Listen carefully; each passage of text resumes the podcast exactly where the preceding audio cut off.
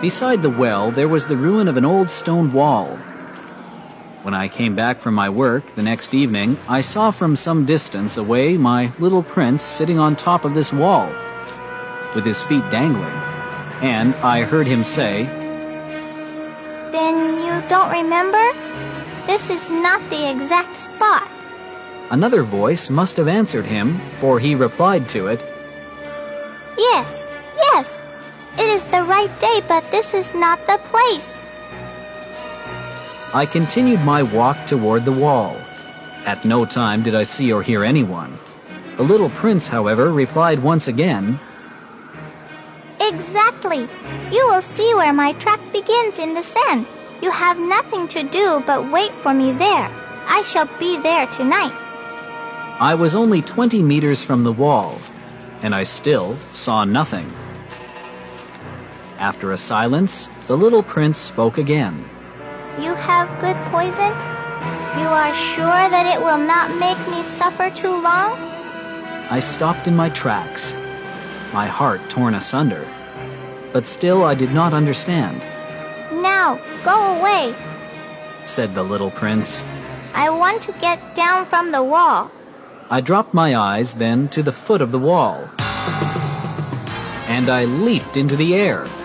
There before me, facing the little prince, was one of those yellow snakes that take just 30 seconds to bring your life to an end. Even as I was digging into my pocket to get out my revolver, I made a running step back. But at the noise I made, the snake let himself flow easily across the sand like the dying spray of a fountain, and, in no apparent hurry, disappeared with a light metallic sound among the stones. I reached the wall just in time to catch my little man in my arms. His face was white as snow. What does this mean? I demanded. Why are you talking with snakes? I had loosened the golden muffler that he always wore. I had moistened his temples and had given him some water to drink. And now I did not dare ask him any more questions.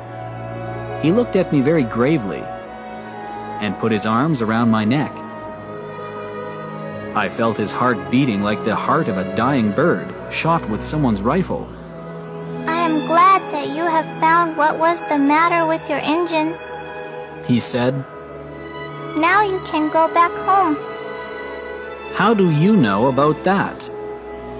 I was just coming to tell him that my work had been successful beyond anything that I had dared to hope. He made no answer to my question, but he added, I too am going back home today. then sadly, It is much farther. It is much more difficult. I realized clearly that something extraordinary was happening. I was holding him close in my arms as if he were a little child. And yet it seemed to me that he was rushing headlong toward an abyss from which I could do nothing to restrain him. His look was very serious, like someone lost far away. I have your sheep, and I have the sheep's box, and I have the muzzle. and he gave me a sad smile. I waited a long time. I could see that he was reviving little by little. Dear little man, I said to him, you are afraid. He was afraid. There was no doubt about that. But he laughed lightly. I shall be much more afraid this evening.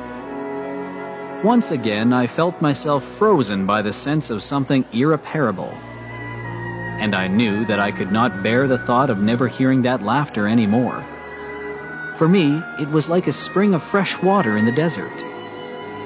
Little man, I said, I want to hear you laugh again. But he said to me, Tonight it will be a year. My star, then, can be found right above the place where I came to the earth a year ago. Little man, I said, tell me that it is only a bad dream. This affair of the snake, and the meeting place, and the star. But he did not answer my plea. He said to me instead, The thing that is important is the thing that is not seen. Yes, I know. It is just as it is with the flower. If you love a flower that lives on a star, it is sweet to look at the sky at night. All the stars are abloom with flowers. Yes, I know. It is just as it is with the water. Because of the pulley and the rope, what you gave me to drink was like music. You remember how good it was? Yes, I know. And at night you will look up at the stars where I live. Everything is so small that I cannot show you where my star is to be found. It is better like that.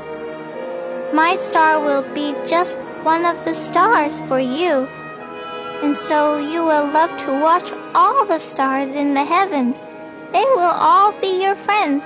And besides, I'm going to make you a present. He laughed again. Ah, little prince, dear little prince, I love to hear that laughter. That is my present. Just that. It will be as it was when we drank the water. What are you trying to say? All men have the stars, He answered. but they are not the same things for different people. For some who are travelers, the stars are guides. For others, they are no more than the little lights in the sky. For others who are scholars, they are problems. For my businessmen, they are wealth. But all these stars are silent. You, you alone, will have the stars as no one else has them. What are you trying to say? In one of the stars, I shall be living. In one of them, I shall be laughing. And so it will be as if all the stars were laughing. When you look at the sky at night, you, only you, will have stars that can laugh. And he laughed again. And when your sorrow is comforted, time soothes all sorrows, you will be content that you have known me. You will always be my friend. You will want to laugh with me, and you will sometimes open your window, so for that pleasure, and your friends will be properly astonished to see you laughing as you look up at the sky. Then you will say to them, Yes, the stars always make me laugh. And they will think you are crazy. It will be a very shabby trick that I shall have played on you. And he laughed again. It will be as if, in place of the stars, I had given you a great number of little bells that knew how to laugh. And he laughed again. Then he quickly became serious. Tonight, you know, do not come. I shall not leave you, I said. I shall look as if I were suffering. I shall look a little as if I were dying. It is like that. Do not come to see that. It is not worth the trouble. I shall not leave you. But he was worried. I tell you, it is also because of the snake. He must not bite you. Snakes, they are malicious creatures. This one might bite you just for fun. I shall not leave you. But a thought came to reassure him.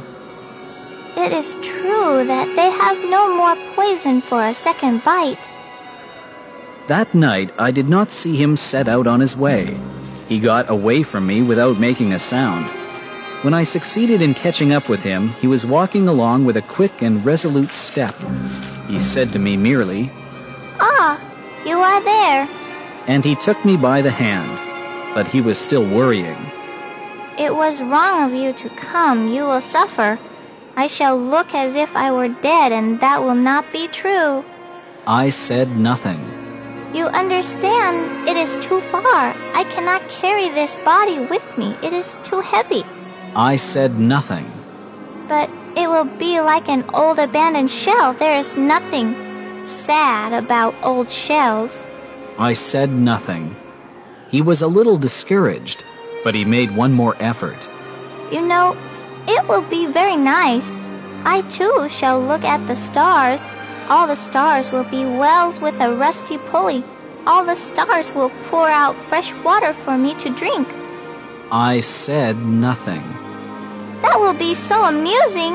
It will have 500 million little bells, and I shall have 500 million springs of fresh water. And he too said nothing more, because he was crying. Here it is. Let me go on by myself. And he sat down because he was afraid. Then he said again, You know, my flower, I am responsible for her, and she is so weak. She is so naive. She has four thorns, of no use at all to protect herself against all the world. I too sat down, because I was not able to stand up any longer. There now. That is all. He still hesitated a little. Then he got up. He took one step.